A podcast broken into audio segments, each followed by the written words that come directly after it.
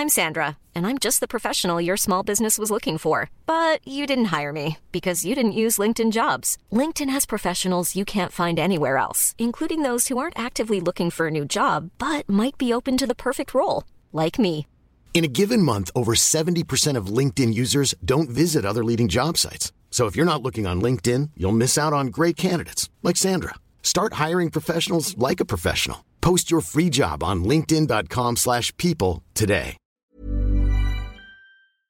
以下节目包含成人内容，请在家长指引下收听。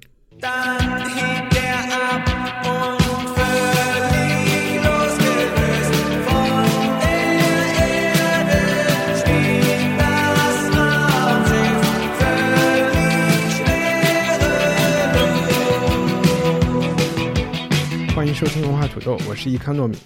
人类有史以来最大的新闻事件就是阿波罗十一号承载着 Neil Armstrong 等三位宇航员登月。这件事情发生在五十年前，所以不奇怪角逐今年奥斯卡奖的一个热门电影叫《First Man》登月第一人。他为我们讲述了阿姆斯特朗进入 NASA 到登月这九年间的故事。导演 Damien Chazelle 出生于1985年，凭着06年《爱乐之城》成为奥斯卡奖最年轻的最佳导演得主。First Man 也是他和 Ryan Gosling 高司令再次合作，刚好恰逢中国嫦娥四号在月球背面登陆，最近还成功的培育出了第一只棉花，所以我们会聊一聊这部电影和太空探索相关的话题。在这以前，我们先从一部很特别的国产院线片开始。一个在北京生活的年轻人，连续四年春节回到贵州山区老家，用镜头记录父母生活的状态，成为了最近口碑颇好的纪录片《四个春天》。在我们回家过年，尝试把父母打造成为 vlogger 网红之前，一起来看看导演陆清义是怎么做到的。和我们一起聊天的是媒体编辑高露颖和被误解的包豪斯作者张云婷。大家好，大家好，大家好。我们请高高先介绍一下《四个春天》。《四个春天》其实是一部纪录片，所以这个要先讲清楚，大家不要以为它是一个剧情片。导演陆清义他拍摄呃他贵州的家庭生活的一个片子。这个家庭其实是在贵州独山县，反正是一个很小的县城的一个家庭。然后家庭成员有爸爸妈妈、哥哥姐姐和陆庆义，我五口人。四个春天其实就是四年，它不仅仅限于春节。然后入侵有有有有几年，他可能呃在家里待的时间比较久，他会记录这个家庭成员的生活轨迹。但是中间其实是有条主线索的，就是。因为一个家庭的重大变故，家里的人的生活和心态都发生了很大的变化。其实他讲述的是家庭在这场变故前后所经历的一些关系，或者是说心态的不同。啊，所以在你看来，它是有一条故事线的。嗯，是有。我觉得，即便是纪录片，它肯定也是有一条主线索的。对不起，打岔，就是把中间所谓发生的那个重大的事件拿走。这一家人在电影的开始和结尾有什么不一样吗？我觉得有最大的变化还是父亲和母亲，其实也是这部电影的绝对主角。我觉得我看这部电影的时候，我非常感动，但感动的点不是在于这部电影拍的有多好，因为如果从专业的角度去讲，呃，陆清义导演不是一个专职导演。他之前从事过很多工作，在拍摄这部片子的时候，你能感受到他的拍摄手法也是，他其实还蛮业余的，包括剪辑，再加上导演之前曾经做过摄像师，就拍照片的，所以你会发现电影里面有很多镜头，它是静态摄影的那种感觉，但是很美了啊，哎，可能那个那个时长有点奇怪，最重要的是他的那种情绪和人物的。关系和人物对事情的态度是特别打动人的。我以前是不相信家庭成员是可以那么相亲相爱的生活在一起的 对，因为我自己的家庭不是那么和谐。但是我看了这部片子以后，我就觉得，觉得那种很好的原生家庭还是有的。呃，父母的相处对孩子的影响是很大的，尤其是这两对夫妻对于生死的态度是让我很感动的。还有就是父亲的性格，我觉得这部片子里面最打动，也就是最突出的，其实是这个父亲。这个父亲是一个非常温柔、非常儒雅、非常多才，也有一点点沉默，不太爱说话。相对于妈妈，妈妈是一个很开放、很开朗的人，但是他传达出来的那种爱是可以透出屏幕就能够被感受到的，这个是让我很感动，也很心动的。那嗯，这个家庭发生重大变故之后，有一段时间，父亲其实是非常沮丧、非常低落的。呃，我们可以看到，父亲几乎在一夜之间就变老了，他整个容颜都变得很憔悴，头发乱乱的。但是在这个时间点，他的妈妈就是在这个家里面产生了很大的一个就顶梁柱的那样的一个作用。其中有一段就是妈妈在一边缝衣服一边说：“如果我先走了，你该怎么办呀？”嗯，然后他其实是对爸爸说的，然后爸爸就在那边一直都沉默。就如果如果这个时候爸爸说什么，我觉得反而不对了。就是正是因为他的沉默，我就觉得非常感动。我在那块儿就开始 痛哭。啊，对不起，我不是想笑。嗯，对，然后我就真的感受到，就是父母老了以后的那种心态。我以前是啊不太会体会那种心态的，但在那一刻我能够感受得到。然后到后来，就是他们渐渐走出那个重大变故的伤痛之后，他们开始寻求新的生活方式，就是他们开始出去旅行啊，就最后最后他们出去旅旅行，然后他们重新在镜头面前就开始笑了。然后我觉得特别棒。还有一个小细节呢，就是我其实是一个对生死看的不是很开的人，但是嗯有一段戏在坟前，然后他们本来是在收拾那个墓地，然后突然两个人开始唱起歌来，我就一下子变得很暖。嗯哼，就是我觉得生死其实是一件特别顺其自然的一件事情。我其实有点想在云婷说之前补充一些背景，这样给没有看过这个电影的人一些画面感。嗯，就是独山这个地方，它是不是县城？我觉得它可能我们看到的，它有可能就是一个村子，甚至我们只看到有一条街，然后那条街上就有一个一个的店铺，但是每一个铺面背后其实都是一个三层高的楼。那么这个父母他们就是住在这么一个砖搭建的三层高楼的这么一个建筑里面，可能每一层都有一百多平方米，所以是一个蛮大的家。然后中间有一个天井，我估计一楼是厨房，然后是什么？二楼可能是他们的卧室。我们还看到有电脑室，然后有缝纫室，是然后他们还有屋顶花园。中间的天井里、池塘里养了好多鱼，嗯，大部分百分之八十的戏都发生在这个房间里面，呃，在这栋房子宅子里面。然后还有一小部分可能就是他们经常会去的一些小山坡，不管是找野菜呀、还是上坟呐、还是什么什么样。我倒没有觉得拍的好不好，我只是觉得在那个房间里面，呃，其实你也不是很开放的一个空间，就能拍他们父母炒菜做饭的角度也不会太多。嗯反正他就是把这些东西都给记录下来了嗯啊。大概如果大家想要有一些画面感的话，基本上就是这样。呃，我们再交给云婷。好，呃，我其实跟高高不太一样的是，我不觉得那件事情前后这个感觉有这么大。嗯我我不知道导演的想法，但在我看来，他是一个，就是的确后半段因为那件事，然后他笼罩了一层有点忧伤的氛围，但是与此同时，我觉得。导演可能想表现，也许是可能是我自己认为导演想表现更多是一种日常生活。这发生这件事之前，父母的确有情绪上的不同，但是他们仍然在非常坚强的，或者说乐观的也好，在呃彼此扶持、幸福嗯生活是、就很好的一点是说，就尽管他拍摄手法上的确有很多的我们觉得有点业余的地方，有的地方还就比较糊掉了简，陋。对，就有的地方哎就是聚焦都不对，对，但是，但是我觉得有一些地方特别的诗意，就是父母在田野间走，然后唱歌，嗯包括可能父亲当时是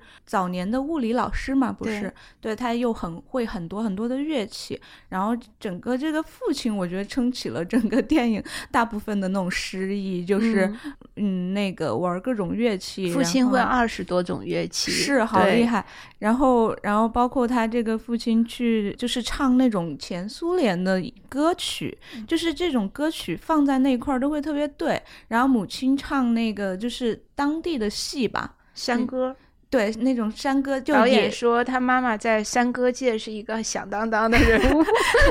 对对对，就是感觉父亲的那个点和母亲这个点都特别对，就是就是能勾画出一个从那个年代成长起来的那种文艺家庭的感觉。我觉得可能也比较特定的一代人，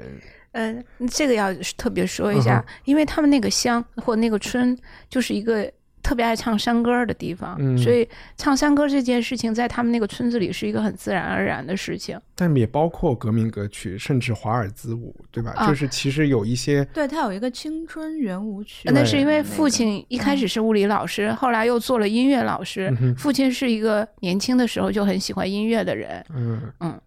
对，就感觉比他们再大一代的人，好像不会有这么多精神粮食。感觉他们从那个集体主义，因为他们应该是四几年的人，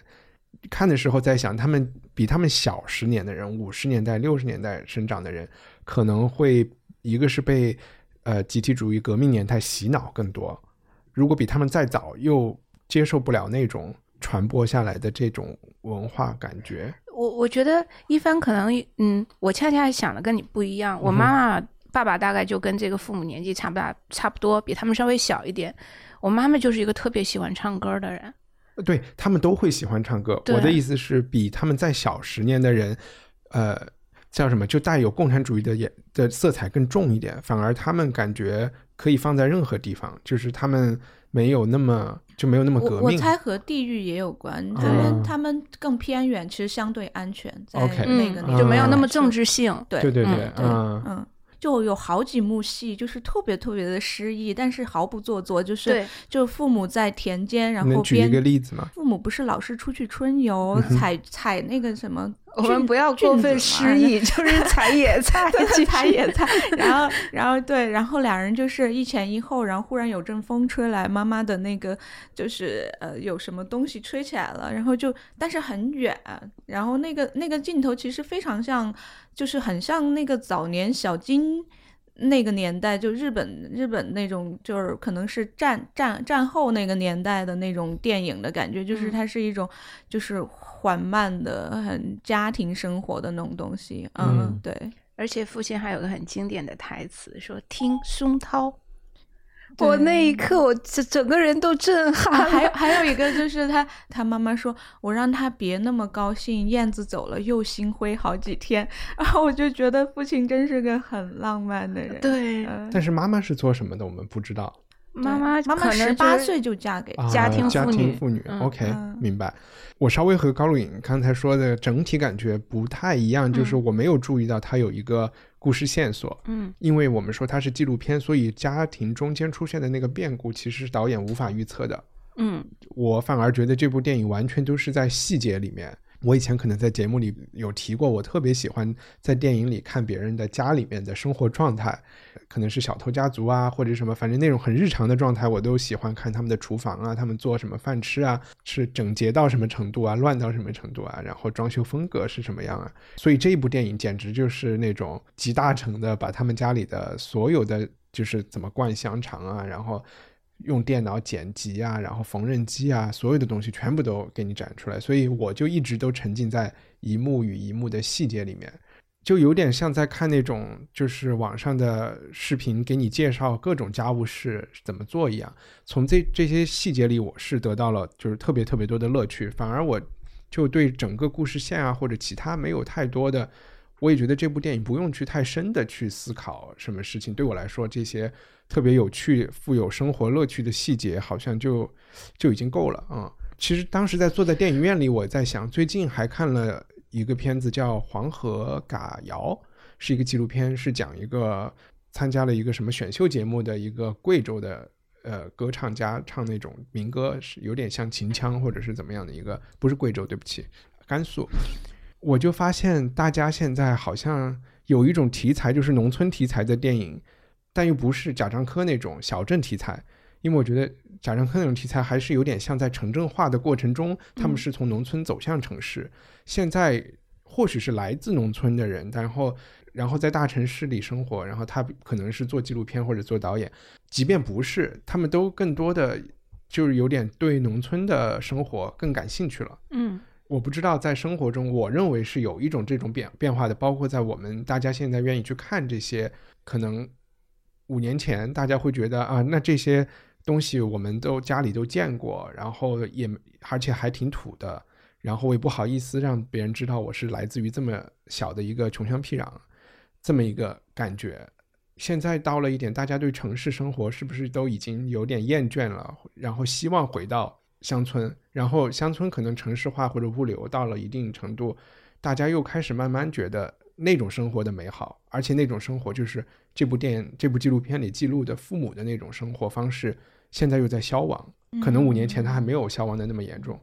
所以我也在想，这种我跟你、嗯我跟你有相似的这个感觉，但是我可能更乐观一些，就可能是你这个原因，但我觉得也可能是，就包括我身边很多朋友，就是哪怕是在城市中生活，就是他们开始去重新观察日常生活，去做田野调查，去去看就是真正的我们本土的生活是什么样子的时候，我觉得就是其实跟这些导演做。就是回到家乡去拍家乡，其实是一个道理。就是我对他的反应，可能是我觉得大家更有文化自信了，嗯哼，就是愿意去、去展示自己的过去，而不是去掩盖它，或者是怎么样。对，我觉得你说的嗯这个，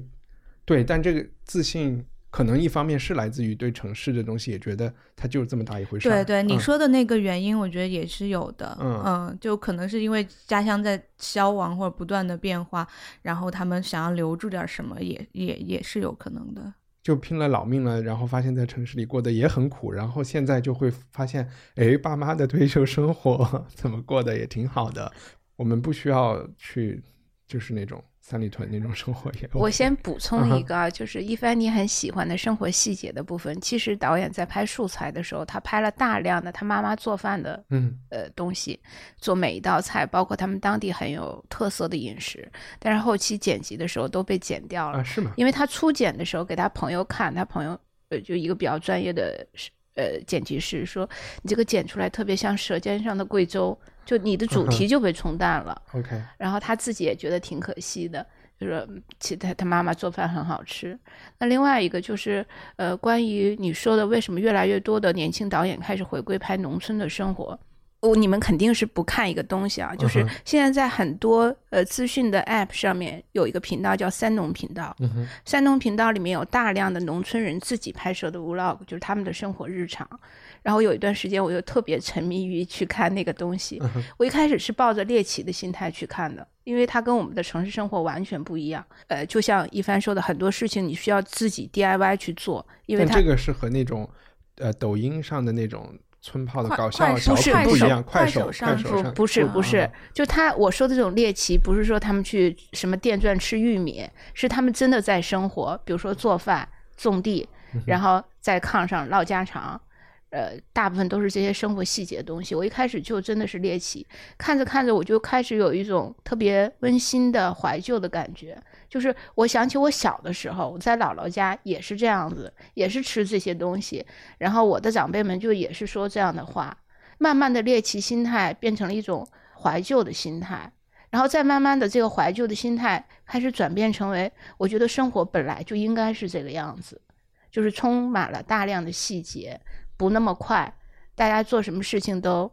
都有条不紊的，嗯而不是应该像我们在城市里每天这样子被一些很复杂的东西围绕着的。对，我嗯觉得他这个电影可能还有一个，就是说他和自然是特别亲近的。比如说我去山间田野也好，我就在楼上门就上山了，对吧？然后里面还有个细节，就是妈妈说，就是那个外面的那个柳那个花，嗯，在窗外吹被吹动了，然嗯后他就说，你看那那个风，就是就是他，我觉得这个东西是可能我们在城市中已经失去的东西，感受不到的，就是嗯你跟自然没有那么贴近的关系。但农村的人他就是靠天吃饭，他跟大自然非常紧密的连接在一起，对。然后他们也会对大自然里的东西很敏感啊。但他的父母确实是一对非常不普通的人。我觉得不，他们过着很普通的生活，他们不普通是在于他们内心非常丰富和充满了强烈的好奇心。哎，我看嗯完这个，我我其实有一个问题是说，是因为他的父母特别特别，他拍的这个才这么打动人，还是说他的父母特别的平常，只不过是没有人我们以前没有发现过？就比如说，如果我们去回家乡去拍父母，就是呃，我们的朋友回家乡去拍父母，会不会拍出相同的东西来？首先，这对夫妇我觉得是非常有表演欲的，对吧？他愿意被他的儿子拍摄，而且愿意在镜头前面唱歌。也也许他们以嗯前就出、就就家庭摄影机，因为啊父亲很早就开始自己拍自己的家庭录像了。对对，嗯然后我觉得他们身上还有一种，就是他们的文化水平是蛮高的，就这里包括你说的精神生活是很嗯丰富的，然后很喜欢音乐，嗯，我觉得这些都是有关系的。比如说他们做饭熏香肠啊，或者是上山采草药这种东西，很多可能他的邻居也做类似的事情。当然。我我感觉就是有商品替代品之后，也许他们更愿意维持以前的那种东西，因为他们可能更觉得这种生活更质朴、更简单也好。但是这一种喜好偏好可能就来自于他们的他们更丰富的内心和文化水平，就是他们更愿意要那种和自然亲近的生活，就是他们是有意识的在追求这种生活吧。这种生活曾经是很普遍的，我我觉得不是有意识的追求，是这对夫妻觉得这个很自然。他们觉嗯得上山去采采野菜、采草药，他们灌香肠，这在他们看来都是特别自然的生活。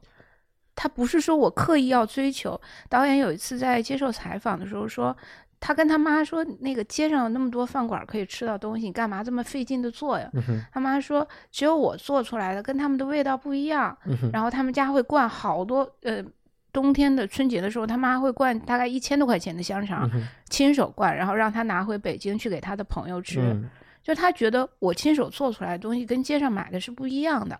是就我爸妈也会这么想，其实我不觉得有什么不一样，但他嗯们就觉得我亲手蒸出来的馒头跟街上买的馒头是不一样的。嗯，Anyway，但我最近你们有没有发现，还蛮多各种方言的电影，而且贵州的电影也不是唯一的一部，对。对吧？嗯无名之辈，什么呃毕赣的电影肯定是贵州。对我我其实就是因为我刚好前段时间采访毕赣嘛，然后我们可能就是他最新的电影叫什么名字来着？地球最后夜晚，呃，近一两年贵州导演的爆发，就是有很出了很多人，然后我们也在想到底是怎么回事，就是有可能是贵州这两年的确发展的很快，就它发展大数据城市嘛，然后、嗯然后房地产开发啊这些，其实我我我甚至怀疑是这种过度城市化也好，工业化也好，导致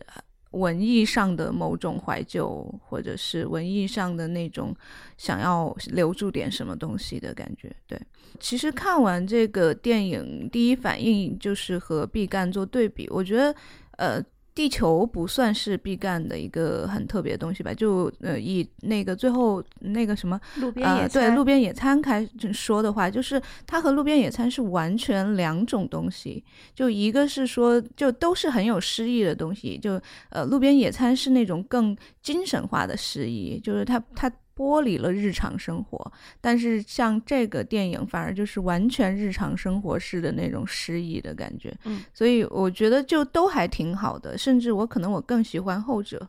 就是这种对很日常的东西，嗯呃，我最后再说一件事跟这个电影有关，呃，除非你们还有什么补充的，就因为我学经济的嘛，所以我会突然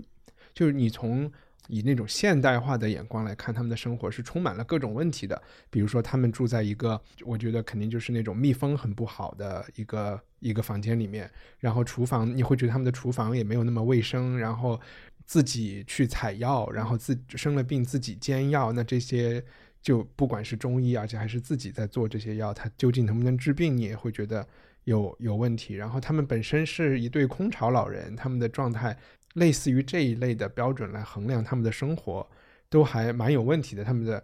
电脑也很旧，还在用缝纫机，有东西可以买，甚至他们那个地方大家都在土葬，然后还有很多所谓迷信的风俗，就包括养蜂吧，和和住家这么近，好像也不是很安全。你可以说他们的生活其实还挺差劲的，但显然不是，就会让我也许还有更多的观众去想，就是人还是蛮复杂的，就是那种纸上的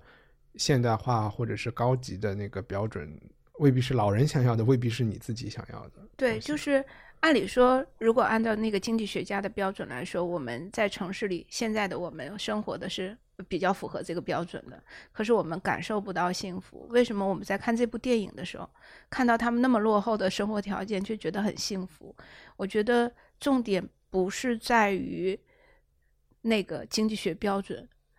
更多的是在于关系。对，就是你处于一个什么样的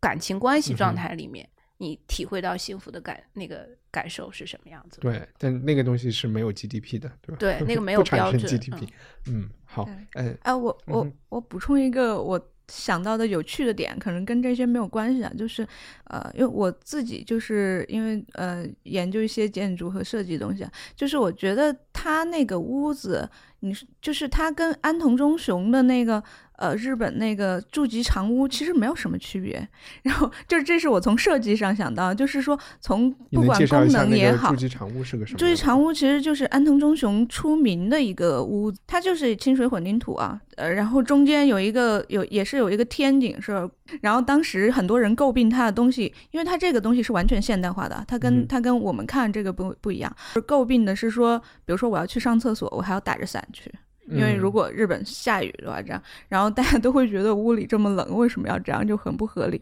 但是我就是看到这个屋子的时候，我就想到了那个东西，比如说这个，你就会觉得特别自然。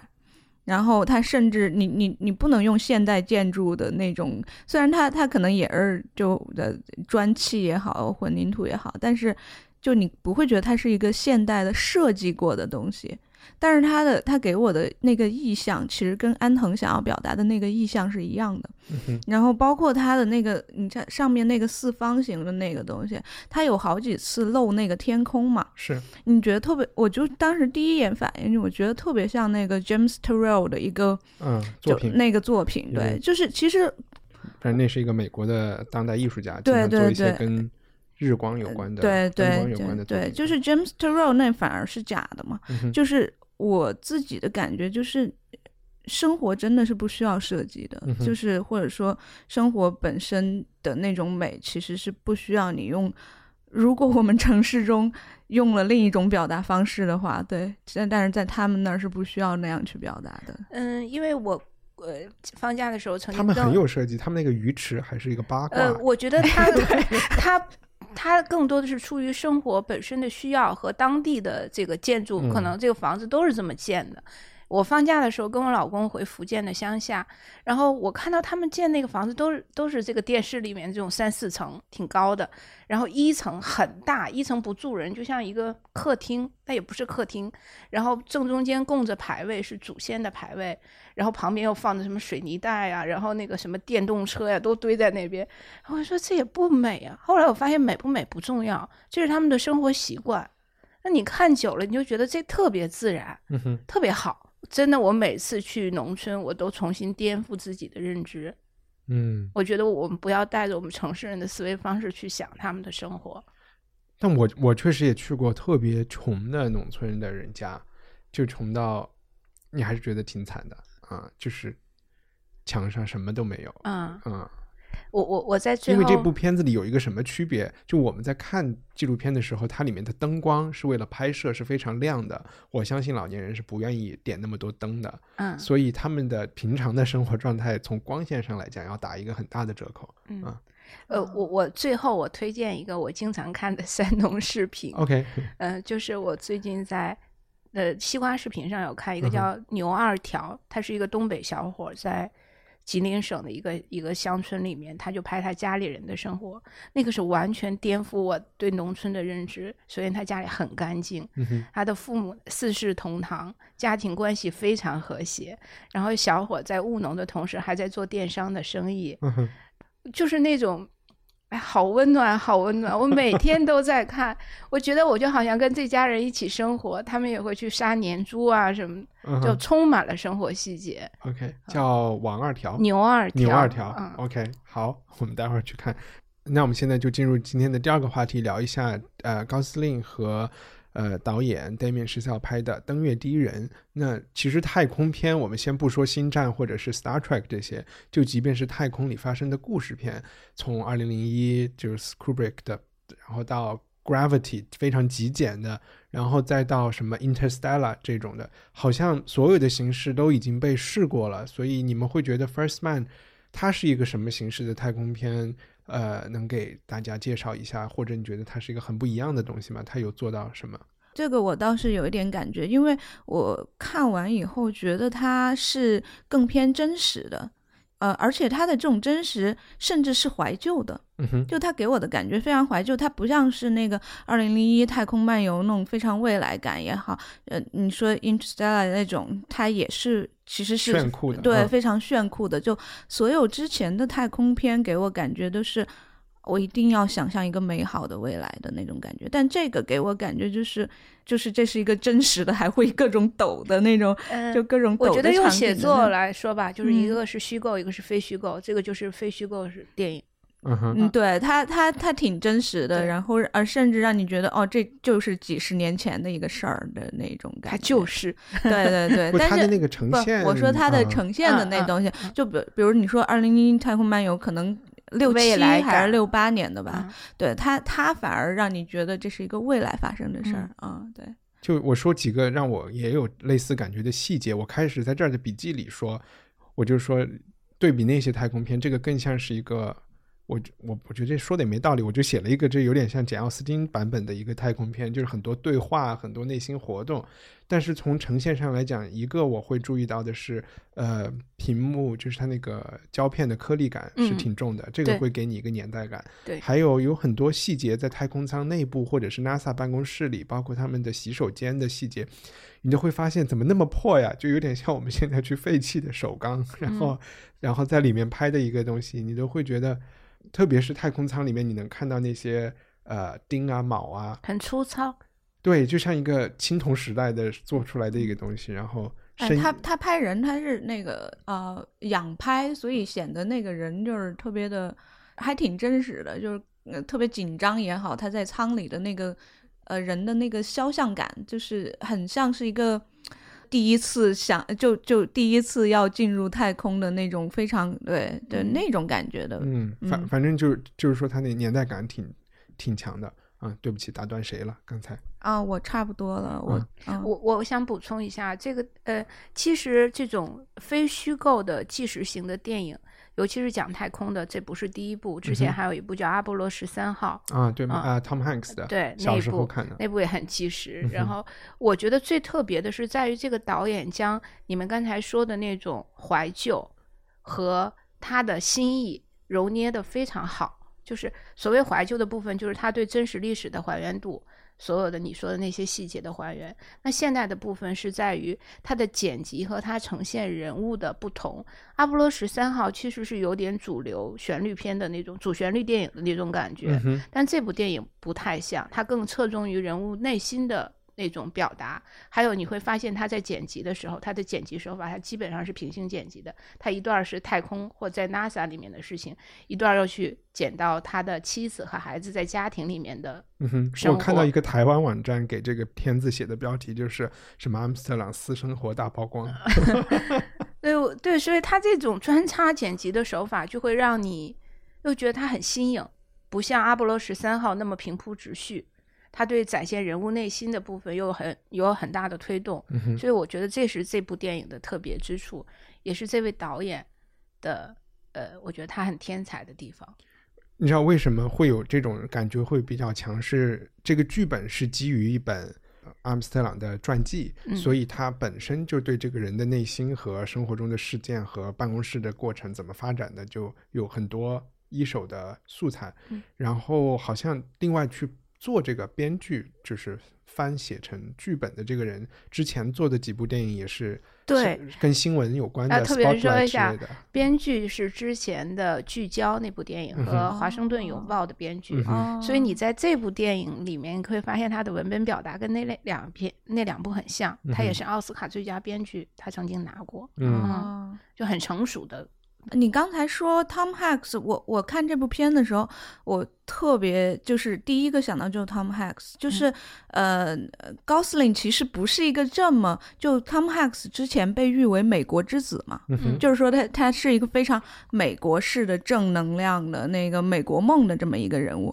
然后我觉得高司令被在这部片子里，其实某种程度上给我的感觉也是这样子的。你可能你觉得那个没有太主旋律啊，嗯但是我我还是会认为他是一个非常。主旋律或者说英雄主义的东西，尽管它的表现方式嗯跟以前的是不一样，它给我感觉特别像是去年那个萨利机长，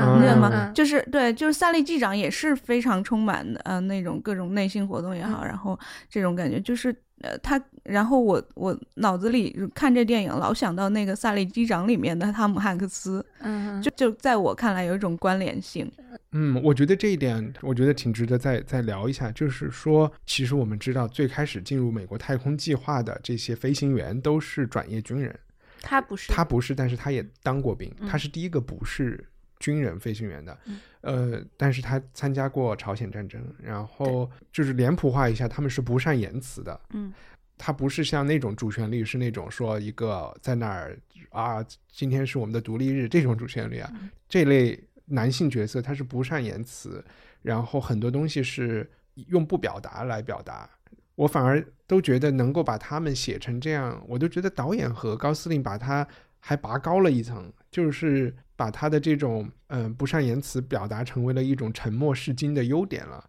其实现实中，因为我看了一下在 YouTube 上 Neil Armstrong 的一些采访，他用很多术语啊什么的，就是一个很无聊的人，非常 boring 的人。那他在有时候不表达的时候，我觉得他可能没有那么多内心戏，但是演员和导演给他赋予了好多东西。嗯呃，阿姆斯特朗本人其实也是一个就是挺孤独的人，嗯就是在他登月之后回来，他其实他整个后半生过的是离群所居的生活，就很多离婚了哈，对他离婚了，后来、哦很多宇航员回来以后不会到处演讲啊、出书啊，他没有，他他其实很不喜欢这一类的，他也有演讲，但不多。但最后他选择了一个乡村式的生活，他就不去表达这些东西。嗯哼，以至于后来有人怀疑他是不是被政府禁言了，因为他在月球上看到了什么东西，所以不让他讲。呃，呃关于他的那个阴谋论特别多啊，他是是不是还说甚至是关于表演的对对嗯嗯对，就是说他其实根本就没有上去，就是在一个呃布的景，然后表演给美国群众看什么的这哎，我昨天还专门去搜了一下当年的新闻片段，我不知道有没有关系。当然，我从来一一秒钟都没有相信过这种阴谋论。但是当时我看的那个片，就是 CBS 对这件事情的报道，他们确实是布了一个景，就是为了模拟每一分钟它掉到月球上那个机那个月叫什么登月舱是怎么降落的，什么他们是在某一个地方做了一个模型，很逼真。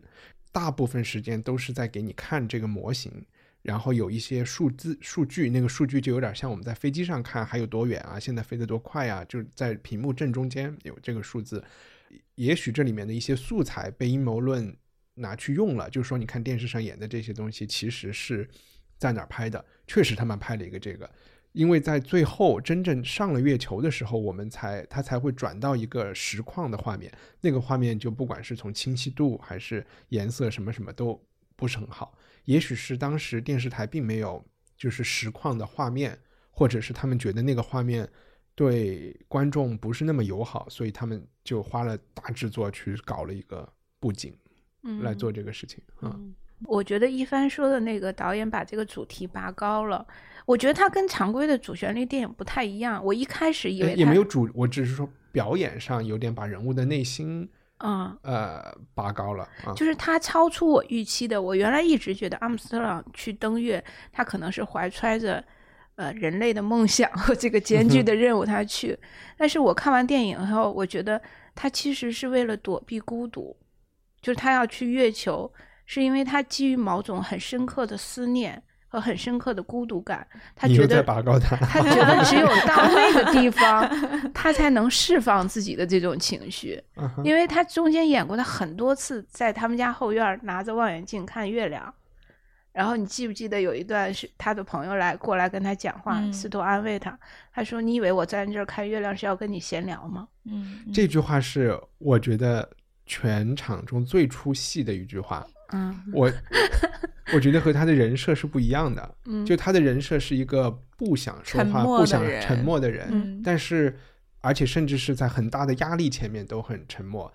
因为在电影一开始，因为他女儿死，有一个女儿死了，然后就有一场面试，面试官就问他你会这个会不会影响你的登月？嗯他一开始也没有问的那么直接，他嗯开始问的大概是啊，你们家好像发生什么事情？呃，就你女儿好像好像嗯死了，他就直接说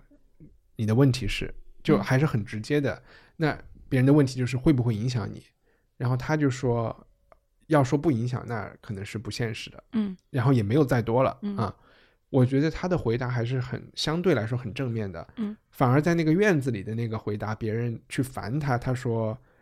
如果你觉得我想和你说话，我会跑到这儿来吗？”就这种我种是一种能理解，因为他他刚经历了一场葬礼，是他的一个同事死亡，然后啊他、他很生气，我理解，他很悲伤，但是他又不想表现出来他那么悲伤，对，但嗯是所以他不会说一句反问句。好吧？我是觉得这个反问句的形式有问题，他的情绪是没有问题的啊。嗯反正我的意思就是，我从这一点，我我我感觉他一直那么刻那么想上月球，是因为他有一演个出了说 巨 巨大的孤独感。我觉得在讲这部剧的时候我我倒可以用克制这个。对我，我好像也没有觉得他有这么深的情绪。我我更多给我感觉就是他是被情势推着走的，嗯就是一个一个人死去，最后只剩他了，他不得不去、的确，现实是这样子，他不是最第一个人选。对，嗯，不那么主旋律的原因就是说我不是一个那么英雄主义的怀揣梦想的人去的，我就是一个就被这个呃一个一个不管是责任也好，朋友的死去也好，就推着往前走的这样一个人的角色，嗯对哎，你们小时候有喝过一种饮料叫果珍吗？喝过，你有记得果珍的包装上有那个太空飞船吗？宇航船。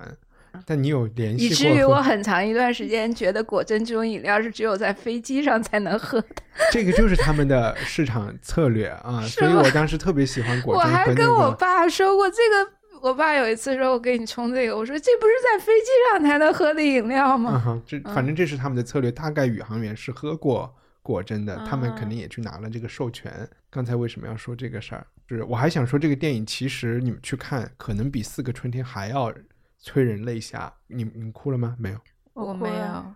你哭了。嗯哪哪几个点？我们对比一下啊。第一个就是他女儿去世的时候，他有一有一场戏，在他女儿呃葬礼之后，他们就聚在他们家里面，然后他儿子就问他爸爸：“你要跟我一起玩吗？”他犹豫了一下，他说：“我还要帮你妈妈做事情。”然后他自己就躲到一个房间里面，然后去翻看他女儿的治疗记录。这个时候他就开始痛哭，啊，把手用手捂住脸痛哭。就那一段我就哭了一下。演技超好，啊嗯我没哭，我那段都然不在状态。OK，下一个。然后第二次哭就是他在月球上把他女儿的手环扔到了啊那个陨陨石坑里面。嗯，OK，我说的哭就是有一点感情激动，没有，倒没有落泪。你你是真的落泪是吧？对，这两两段我都有落泪。OK，但我的发生的频率比你多。第一次是当他被邀请要去飞太空选他的时候，他跟他老婆在吃饭。顺便说一句，老婆是女王里的那个 Claire Foy，、嗯就是，然后他女他老他要征求他老婆的同意嘛，他老婆说去吧，是一次历险。然后这儿我还有一点激动，嗯，我也不知道为什么，因为那个场景很简单，他们的对话也很简单，还有两次都有点激动，就是一次是他们去试那个搏接驳的那一次飞行，还有一个就是真正的登月的飞行，反正都是遇到什么问题或者有什么危险出现，然后他们克服了这个以后。宇航员之间互相的微笑一下，嗯啊、来表示成功了，或者是没有死。我觉得那个导演也是非常简单，甚至在那几幕都没有任何背景音乐，没有对话，就是一个微笑，你就觉得哇，还是很强的。然后还有一次就是很出名的那个一小步一大步，那嗯，那个那句话，因为听了太多次了，还是觉得啊有点打鸡血。听到我是那那一段我是感动在他跟波斯顿有一段，呃，休斯顿有一段通话说，休斯顿，我们这里是静海基地，嗯鹰已经着陆。然后那一段我就觉得特别的，心里啊说不出来的那种感觉，就很想哭，但没有哭出来。啊 OK，对，但其实休斯顿是可以看到他们着陆的。对，就是反过来想一想，我是觉得那句话有点为了录下来。嗯，啊还有一段就是他们在上去之前，其实已经准备好了。他们这次呃任务不成功的一段一封信，一一给公众的一啊封信。那段我也觉得那封信写的好好啊。啊，这这我没有，反正我嗯是在想，他说的那一小步一大步这句话是不是公关提前写好的，还是不是，是他自己说的。啊？嗯，没有人让他说，是他自己要说的。OK，、嗯然后你刚才有提到他把他女儿的一个手呃手链，手链给嗯放在月球上，嗯然后我就去查了一下有没有这件事情，我不知道哪个杂志去采访这个自传的作者，这是这个作者推断出来的，就是说，呃，阿姆斯特朗和另外一个叫 Buzz Aldrin 还是谁，他们俩是下了地的嘛，第三个飞行员没有出舱。然后阿姆斯特朗先下来，他有一段时间有一分多钟是自己跳跳跳跳到一个地方去，大家是不知道他在哪儿干了什么的。然后他哒哒哒又跳回来。他们不仅跳，其实他们当时还有个车吧？他们在这个电影里没有演，他们是有一个吉普车一样的，哇，是开了的。那在这段时，他们就推断在这段时间里，阿姆斯特朗做了一件什么事情。然后后来呢，可能在阿姆斯特朗接受的采访里，他知道女儿的那个手链是一个。是一个很重要的一个信物，后来这个信物就不见了。阿姆斯特朗就在说这个东西就找不着，就弄丢了。然后这个自传的作者认为这个东西不太可能丢，嗯，然后就推断他应该是把它带到月球上去了。嗯嗯，还有一个小细节，就是每个宇航员在上月球之前，他都会带一个包，这个包里是他个人喜欢的东西，他是可以带上去的。但这个。东西有什么，他都要列出来。OK，但阿姆斯特朗的这个包里有什么，一直没有被公开过啊。然后你知道那个 Buzz Aldrin 带了什么东西上去吗？圣经吗？和这个有关系，但是这个东西就一直没有被，就是没有被宣传出来。他在上面是好像就做了一场法，就是基督教的一个一个仪式，他带了面包和红酒啊，然后。反正这个东西中文叫什么？反正英文叫 Holy Communion，就是你去吃耶稣的身体，喝他的血液啊，这么一个，他带上去做的。因为阿姆斯特朗是一个不信这些的人，然后后来这个包括 Buzz Aldrin 自己也有一点后悔，就是说就这样可能会被误解。你知道，官方不会愿意去，因为那个时候探索太空是一个人类的事情嘛，是一个国际的事情，所以他们他自己也会觉得好像。去替基督教在上面去插一面旗，有一点不太合适啊，你明白我意思吧？明白。所以巴兹跟那个阿姆斯特朗是两个性完全不同的人。巴兹就是他回来以后，他就一直在各处演讲，各种接受采访，然后喋喋不休，就跟阿姆斯特朗完全不一样。那你说那个我们这儿那个杨利伟，杨利伟，想到这个，他不是还去香港啊？去，但这个都是安排的嘛，对吧？啊。我觉得这是政治安排，不是他自己要去的。嗯，但杨利伟其实也蛮吓人，不是说他孩子所在的小学什么都命名为杨利伟的学校之类的，反正就是很夸张。嗯，民间对他的那种塑造，怎么讲？我之前一直都觉得，我对于航空这种宇航员，我。我都觉得你们也不需要做什么，因为你怎么飞呀？上去以后都是地面都帮你设计好了，你就在那个里面待。但是我看到了这个电影以后，我觉得宇航员真的很伟大，因为上去以后有很多突发事情不是地面能够帮你控制的，你要做出很多反应。就你看它里面有有一些细节，那个门打不开了，他怎么用一个圆子笔给它给捅开？嗯哼。就是我觉得宇航员一定是要具备非常人的素质才能够去承担这件事情的，所以他们还是挺伟大的。所所以你们会愿意承担这个风险上上上宇宙吗？上太空？上太空？上月球？如果有机会，我愿意。肯定肯定会啊！嗯，我觉得就是探索本身的那个乐趣吧。探索本身的乐趣，那即便是一个嫦娥，就是第一次要上哪儿，你们上吗？我愿意，对，肯定是上的。OK，嗯，哪怕因此而死掉，我觉得也比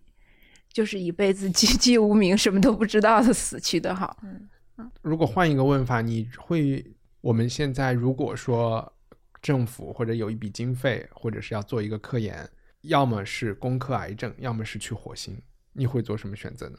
哎，你这个问题问住我了。如果从我自己本人的。意愿来讲，我希望是攻克癌症，因为我的家庭遇到了这个问题。但是如果抛开这个，我更希望是移居太空计划。嗯哼，因为我觉得人类一定要走出地球，不能被地球困住，这才是我们的未来。嗯哼，嗯，我应该就会选去火星吧。我也也会是，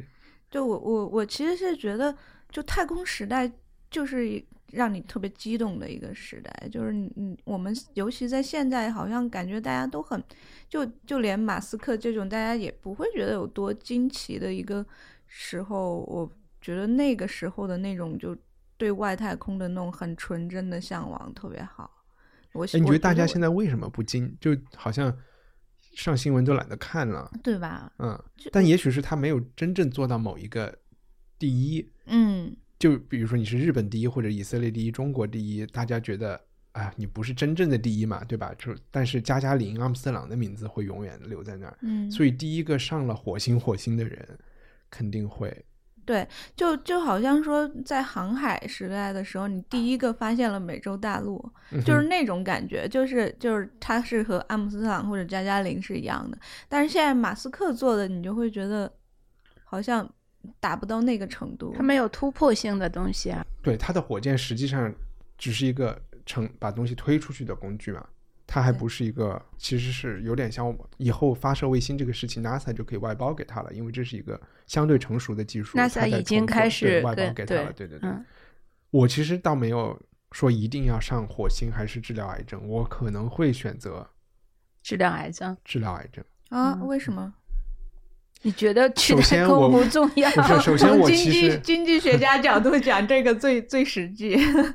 我觉得如果让大家投票的话，全世界人可能会投治疗癌症，治疗癌症啊嗯，更大的福祉那种。对，嗯然后你不觉得太空探索太空这件事情，我一点都不反对，我还挺憧憬这件事情的。但是它有一点宗教色彩嘛，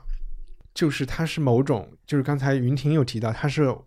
好像唯一大家能同意的未来的目标，在传统宗教还没有的地位还很高的时候，基督徒都在等着耶稣再来一次。就大家在世界上活着的那个最终的目标是那个东西，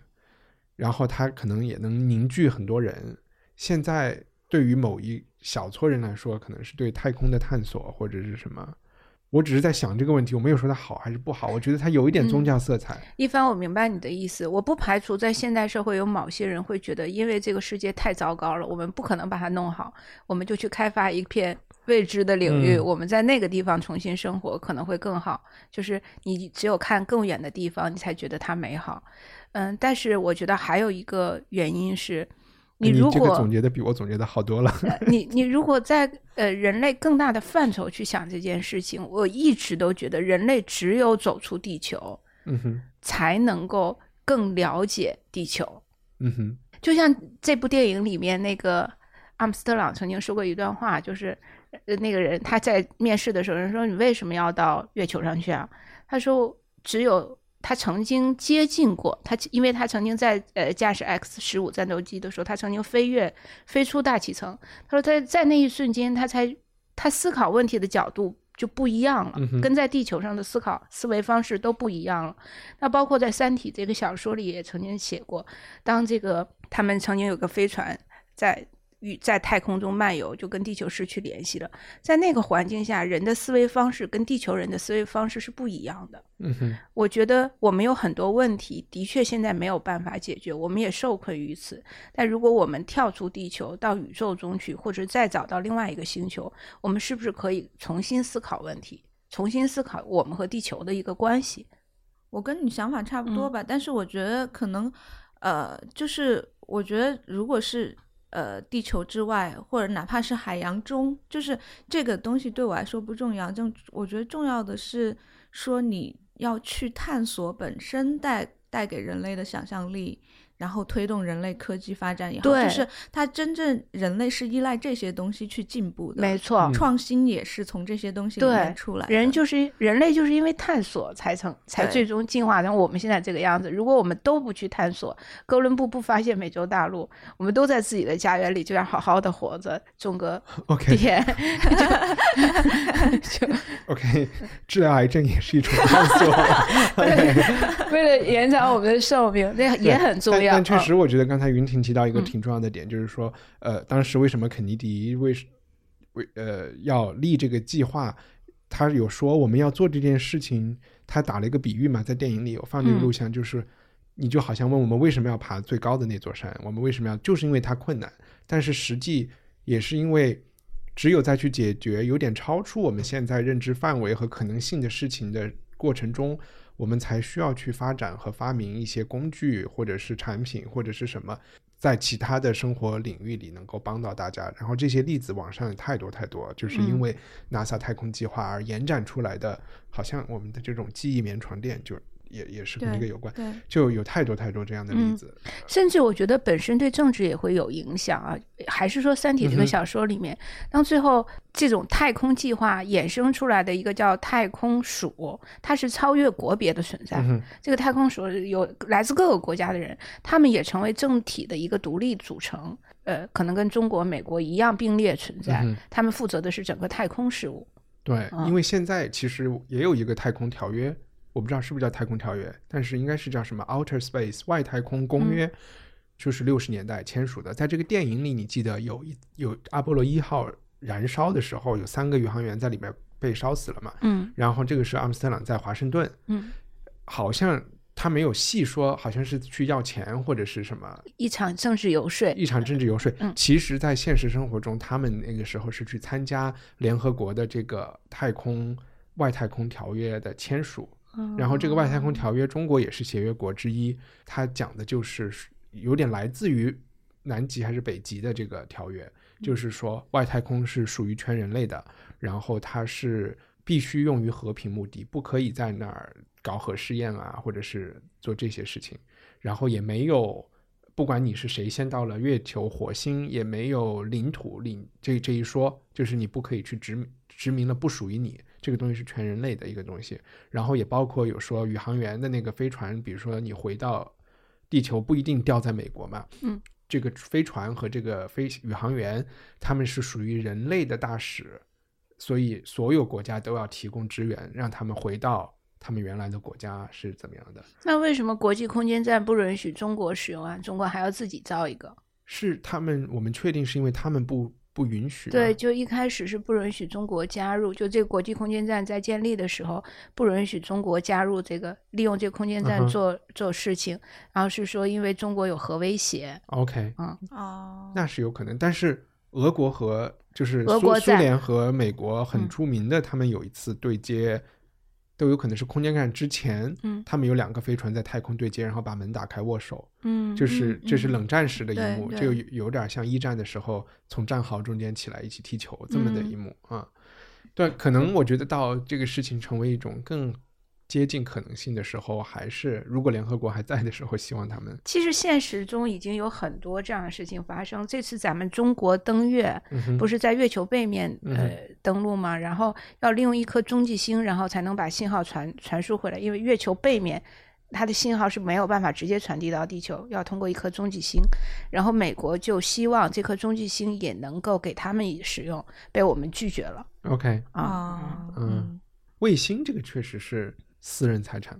是谁都可以发一个卫星上去。但是如果按照这个 外太空协议的话，你都已经到太空中了，这些就包括像国际空间站，就是你是可以使用的吗？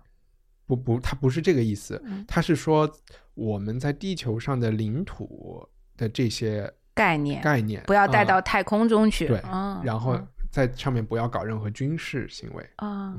然后大家要帮助不要说我占领了月球，月球就是我的。对对对，嗯就这个意思。嗯嗯，但其实比如说，好像南极就是每个国家占了一点点嘛。对嗯对对嗯是，Anyway，呃，我们跟这个电影有关的还有要补充的吗？不是之前有一个问题想问我们吗？是什么？到底要不要举全国之力去发展航天科技？那个问题就被我变成了这个癌症的问题了。啊，这两个问题的性质完全不一样，好吗？那你觉得呢？我觉得要。就跟你选火星一样的，其实当然，我觉得如果有民间商业资本，然后加入进来，可能会对这件事情的促进更大。但是我一直认认为，前沿科技的进步和推动，一定是要有国家行为参与其中的。嗯，NASA 其实但是这个国家是你不能左右的。对，就是你把你把这项科技用在什么地方上是是你不能左右的事情，对对吧？但是如果你因为这件事情而放弃了这个行为的话，我觉得是更大的损失，对于全人类而言是更大的损失。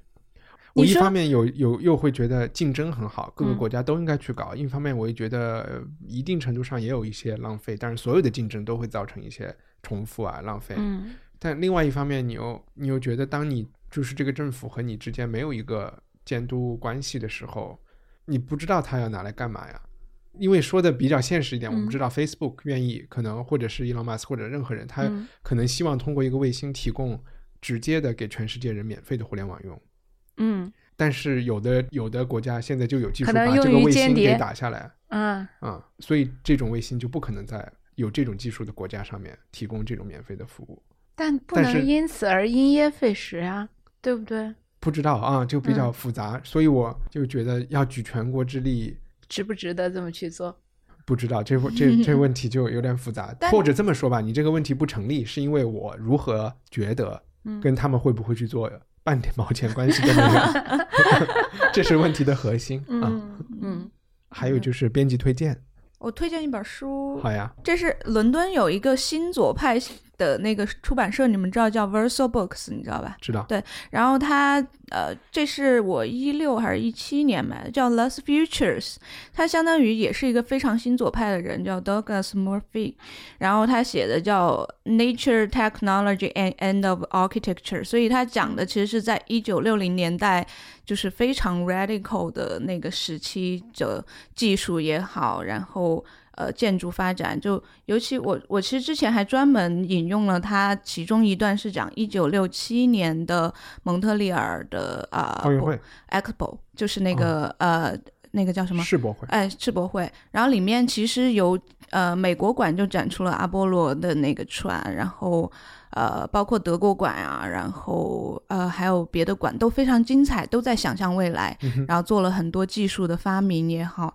是很精彩的一届 Expo。对，然后这里面可能整个就是很。赞扬式的去赞扬整个太空时代的那个技术发展呀也好，人类的想象力也好，对，但其实这个东西它确实也发生在冷战这个环境下面，对对对吧？所以就你刚才说的那个竞赛这个东西是，就是我很认同，就是说，比如说，呃，我们都举全国之力去做这件事儿，但是我们之间一定要有竞争，因为有竞争才会彼此之间去限制这个东西，或者说去揭露你的那个你这个短处也好，怎么样？但是这个，嗯、但是太空竞赛就和军备竞赛感觉是那种一墙之隔，它的很多东西都是可啊以。一样的。是、嗯是是，然后你看现在美国其实。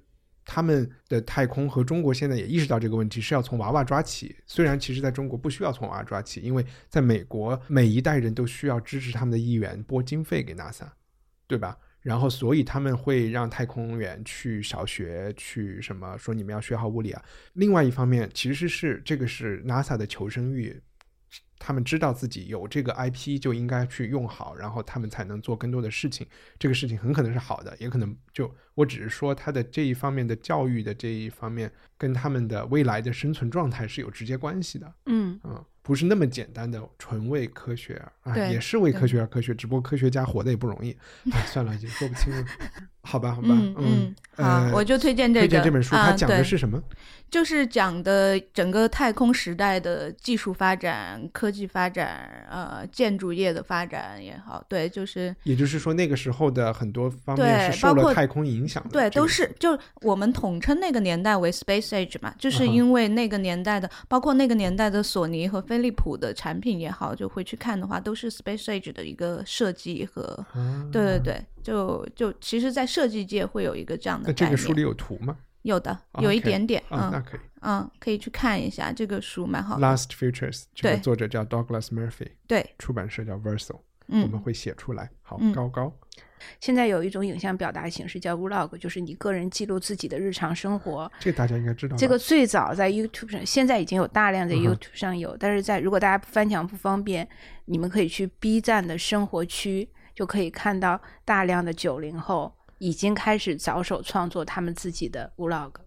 然后很有趣，有很多生活细节，有他们自己的小故事。你是更推荐三农主题的，对吧？呃，三农主题我怕大部分人接受不了，因为年轻的孩子可能不那么愿意看农村的东西，像我这种老人才愿意看。但是在 B 站边很多人愿意看，哎，是吧？嗯，对。但在 B 站，你就能看到更多的城市生活了，包括有一些留学生在海外留学的生活经验是什么样子。看着别人的生活，对自己也是一种安慰吧。好丧啊！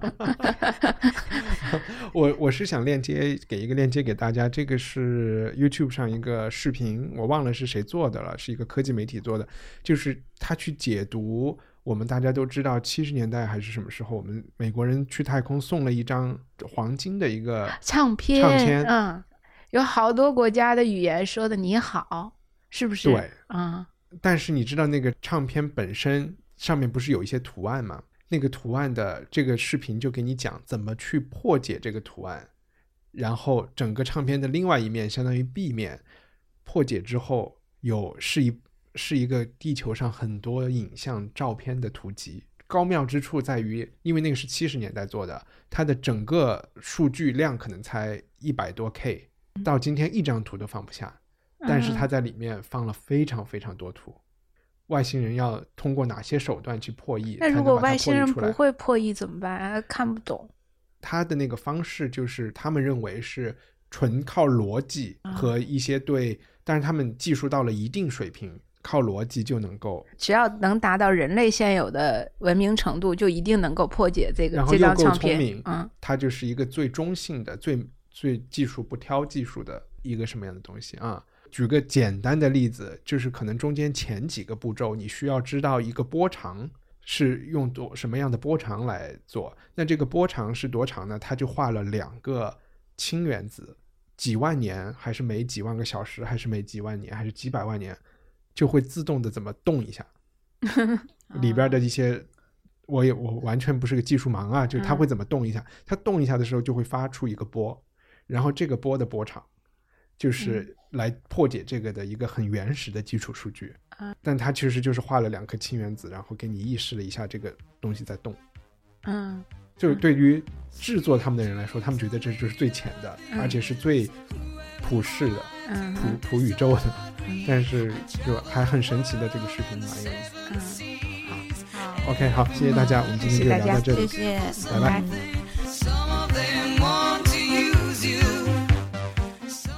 希望你喜欢这周的节目。文化土豆有一批长期听众一直在付费支持，我又准备了一份礼物送给幸运会员，它是有 GG 签名的《射雕英雄传》英文版第二卷。长期听众知道，我们的主播之一 GG 是这一卷的英文译者。所有现有会员和二月底之前加入的新会员都有机会抽奖。如果你的能力有限，也可以通过去苹果 iTunes 商店给我们打分和评论，支持我们，帮助更多听众发现文化土豆。更多信息请访问 culturepotato 点 com。